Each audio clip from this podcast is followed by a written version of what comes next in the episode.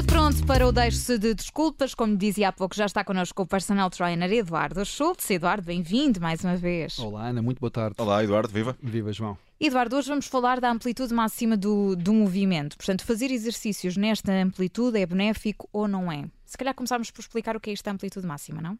Pois, eh, essa é a pergunta que nós queremos responder hoje: é de facto se há benefícios em executar exercícios e movimentos em amplitudes máximas. Essa é a pergunta-chave da nossa rubrica de hoje. Mas antes disso, sim, convém explicar o que é isto da amplitude do movimento. No fundo, é uh, o percurso, portanto, o caminho que cada articulação ou conjunto de articulações está preparada para fazer, está habilitada a fazer.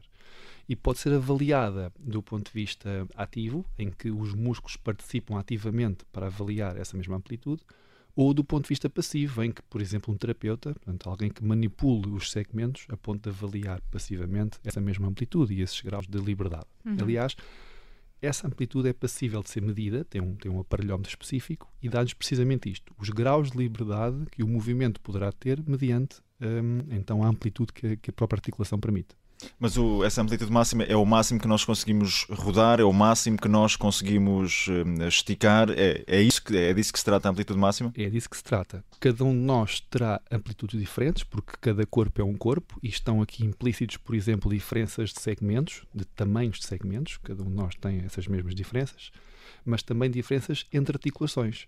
Por exemplo, o ombro, que é uma articulação que não tem uma cápsula articular, permite muita mobilidade ao braço, ao contrário, uma perna, onde o colo do fémur está, no caso o fémur está encaixado no osso da bacia, como tem uma cápsula articular muito forte, permite menos amplitude de movimentos à perna. Portanto, é perceptível que há diferenças de amplitude por ordem estrutural ou de pessoa para pessoa, de acordo com aquilo que é a sua fisionomia. E, portanto, imaginem uma homoplata que foge um bocadinho à norma e que porventura está rodada num certo ângulo, é uma limitação estrutural que aquela pessoa tem e temos que perceber se então qual é o grau de amplitude que ela poderá fazer.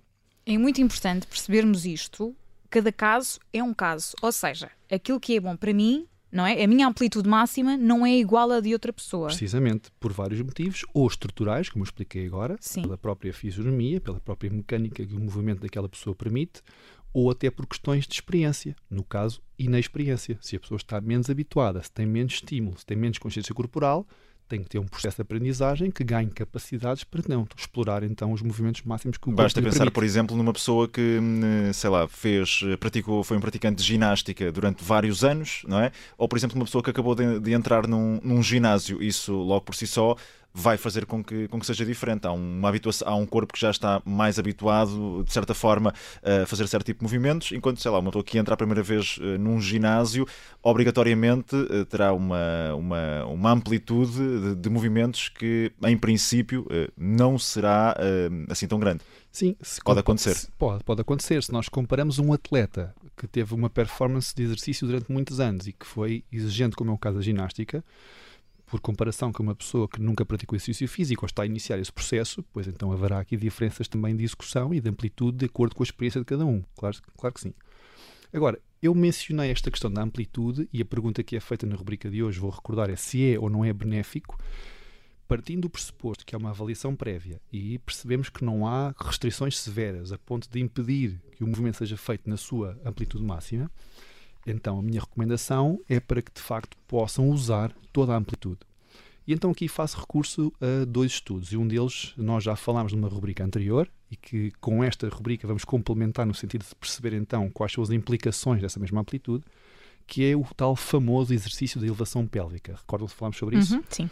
Portanto, é um exercício que, nomeadamente, muitas mulheres põem muita fé nesse exercício, porque, de alguma forma, creem que vai aumentar o volume muscular dos glúteos, e é feito nesse, nesse sentido.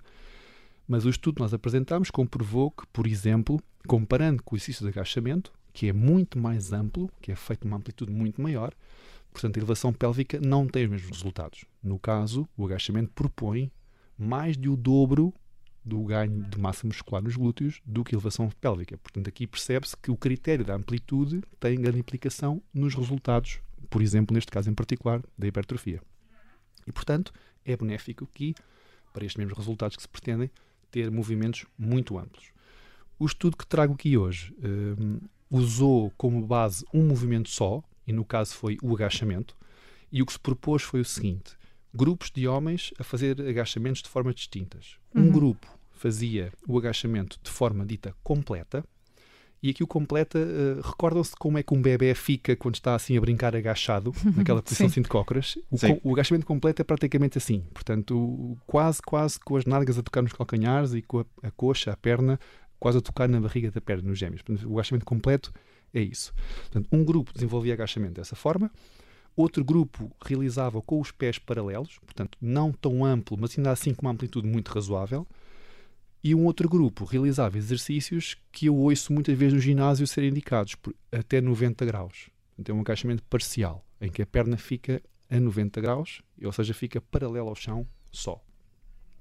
E havia depois um quarto grupo, que era um grupo de controle. Portanto, estes homens faziam agachamentos durante 10 semanas, com o mesmo programa de treino, as mesmas repetições, as mesmas cargas relativas e o mesmo número de séries. E ao fim de 10 semanas, quais foram os resultados?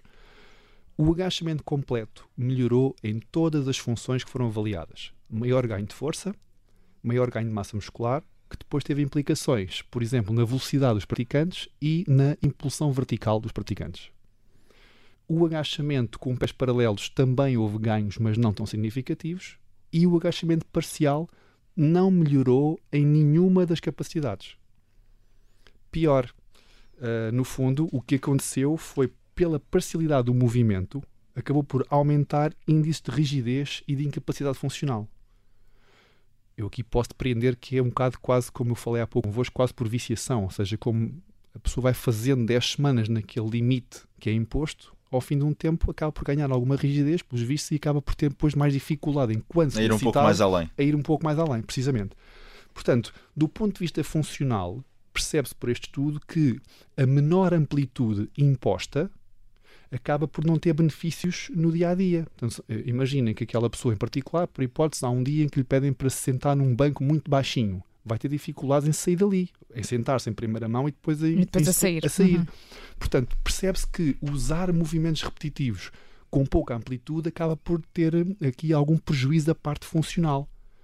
Portanto, e... o ideal é, é tentarmos todos, todos os dias, dar um, um bocadinho mais um bocadinho mais sim, desde que, e esta é a ressalva que até a própria Ana fez há pouco, que é se há uma avaliação prévia, se se percebe que não há limitações severas de movimentos completos e amplos.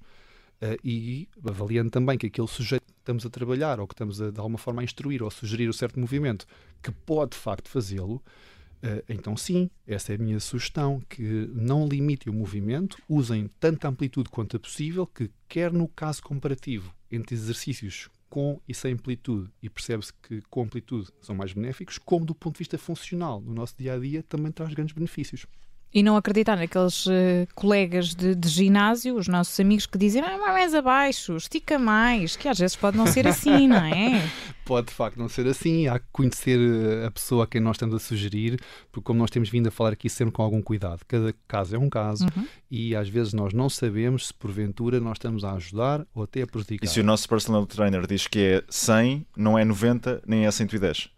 É, é, é, para fazer 100, mais ou menos. Partindo do pressuposto que o personal trainer é conhecedor da, é da, da fisiologia nossa, biomecânica, se ele sugerir esses graus de amplitude, sim, essa é a recomendação dele. Nem menos, nem mais. Nem ouvir os bitites do, do lado, ah, nem, achar, nem acharmos nós também que, que nós é que, é que sabemos tudo. Pois é, João, sabes que às vezes o bitite ou a comparação mesmo que à distância acaba por gerar aqui alguns conflitos e as pessoas às vezes privilegiam coisas que não devem privilegiar. Eu dou um exemplo. Eh, como é perceptível por este tema que nós trouxemos aqui hoje, a questão da amplitude, é uma variável que tem muito mais implicações no sucesso de uma tarefa do que, por exemplo, a carga.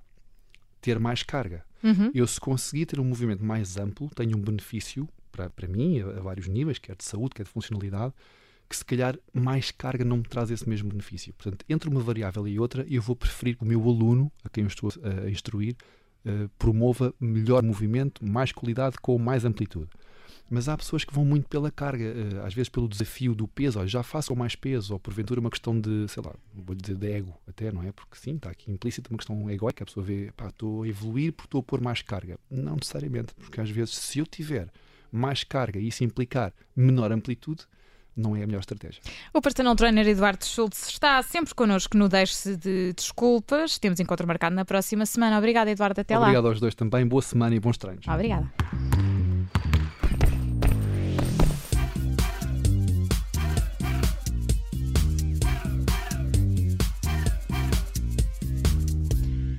Obrigada por ter ouvido este podcast. Se gostou, pode subscrevê-lo, pode partilhá-lo e também pode ouvir a Rádio Observador online em 98.7 em Lisboa e em 98.4 no Porto.